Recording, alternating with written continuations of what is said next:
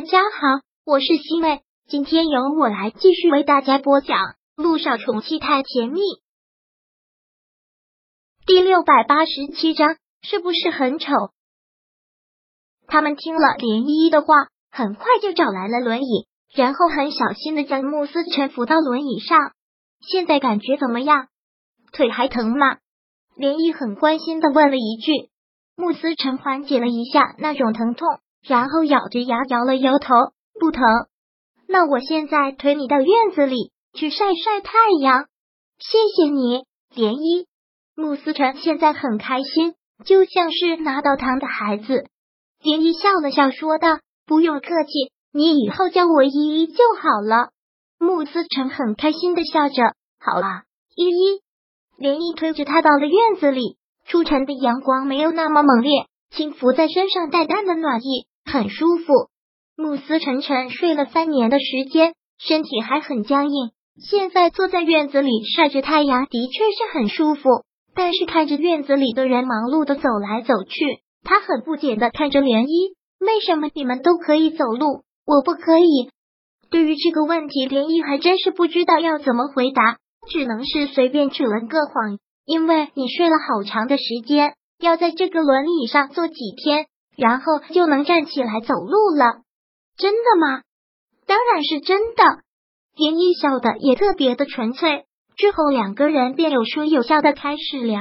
远远的看到他们两个这样，穆老爷子也算是松了口气。还好这次找到了连小姐，要不然真是不知道该怎么办了。老爷子感慨着：“是啊。”木南风跟着说了一句：“在老爷子县。”在真的是特别的担心，不由得说道：“但现在到底要如何是好？”思辰只有几岁孩子的智商，右腿烧伤严重，现在又只能坐轮椅，这要是以后治不好，爷爷，你不要总想的那么消极。思辰已经沉睡了三年，现在都已经醒过来了，还有什么奇迹是不能发生的呢？老爷子连忙擦了擦眼泪，说道：“对对对，要对思辰有信心。”思辰已经创造了一个奇迹，他肯定还会再创一个奇迹的。对啊，而且您的身体要紧，千万不要胡思乱想了。昨晚上你也没睡，赶紧去休息吧。现在我心里激动的很，睡不着的。老爷子边说就边往外走，木南风也忙跟着他走了出去。老爷子和木南风过去的时候，连依正在给穆思辰讲笑话，把穆思辰高兴的不行。一直哈哈的笑着，在聊什么呀？笑得这么开心吗？老爷子走过去问道。依依在给我讲笑话呢。对涟漪老爷子实在是感激，连忙的说道：“依依，昨天晚上一夜都没睡，先去客房休息一下吧。”不用的，爷爷，用的，身体要紧。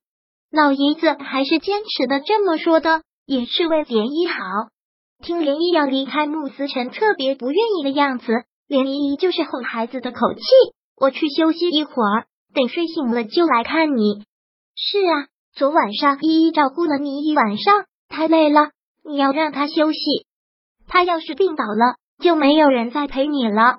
一听到这个，穆思辰就害怕了，连忙说道：“我不要。那依依，你赶紧去休息吧，要好好的睡一觉。”嗯，连点了点头。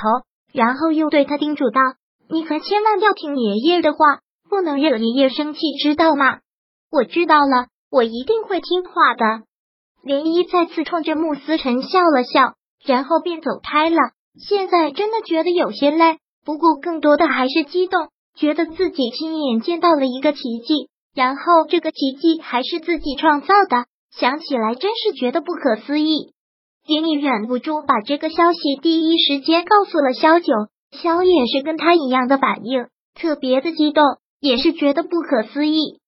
你说他醒了之后记忆全部都没有了，但认识你还说出了你的名字，是啊，是不是听起来特别的玄幻？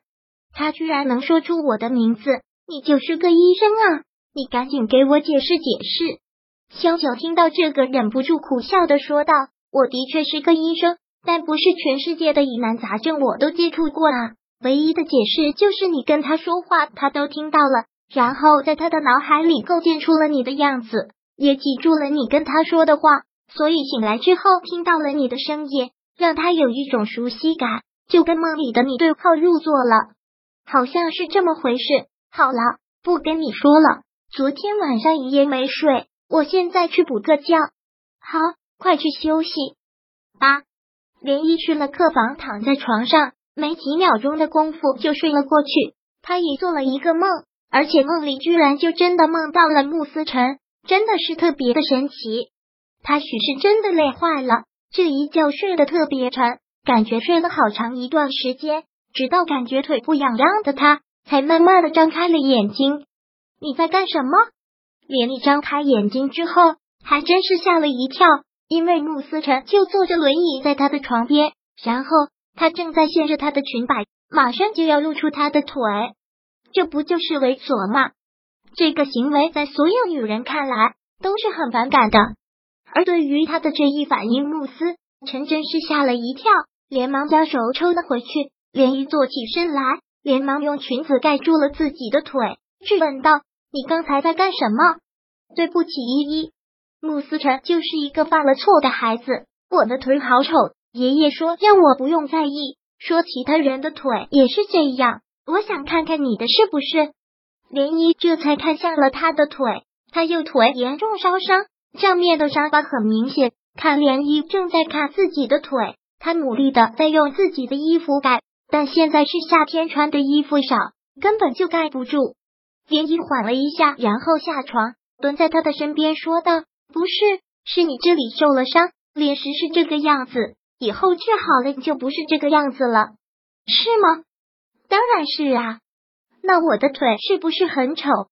那我以后都把它盖起来，我不让你看到它，故意把它遮盖起来做什么？这又不是你的错，我没有觉得丑啊，真的吗？慕思辰听到这话，笑得特别的开心，然后又说道：“幸好不是在我的脸上，要不然你看到我会害怕的。”第六百八十七章播讲完毕。想阅读电子书，请在微信搜索公众号“常会阅读”，回复数字四获取全文。感谢您的收听。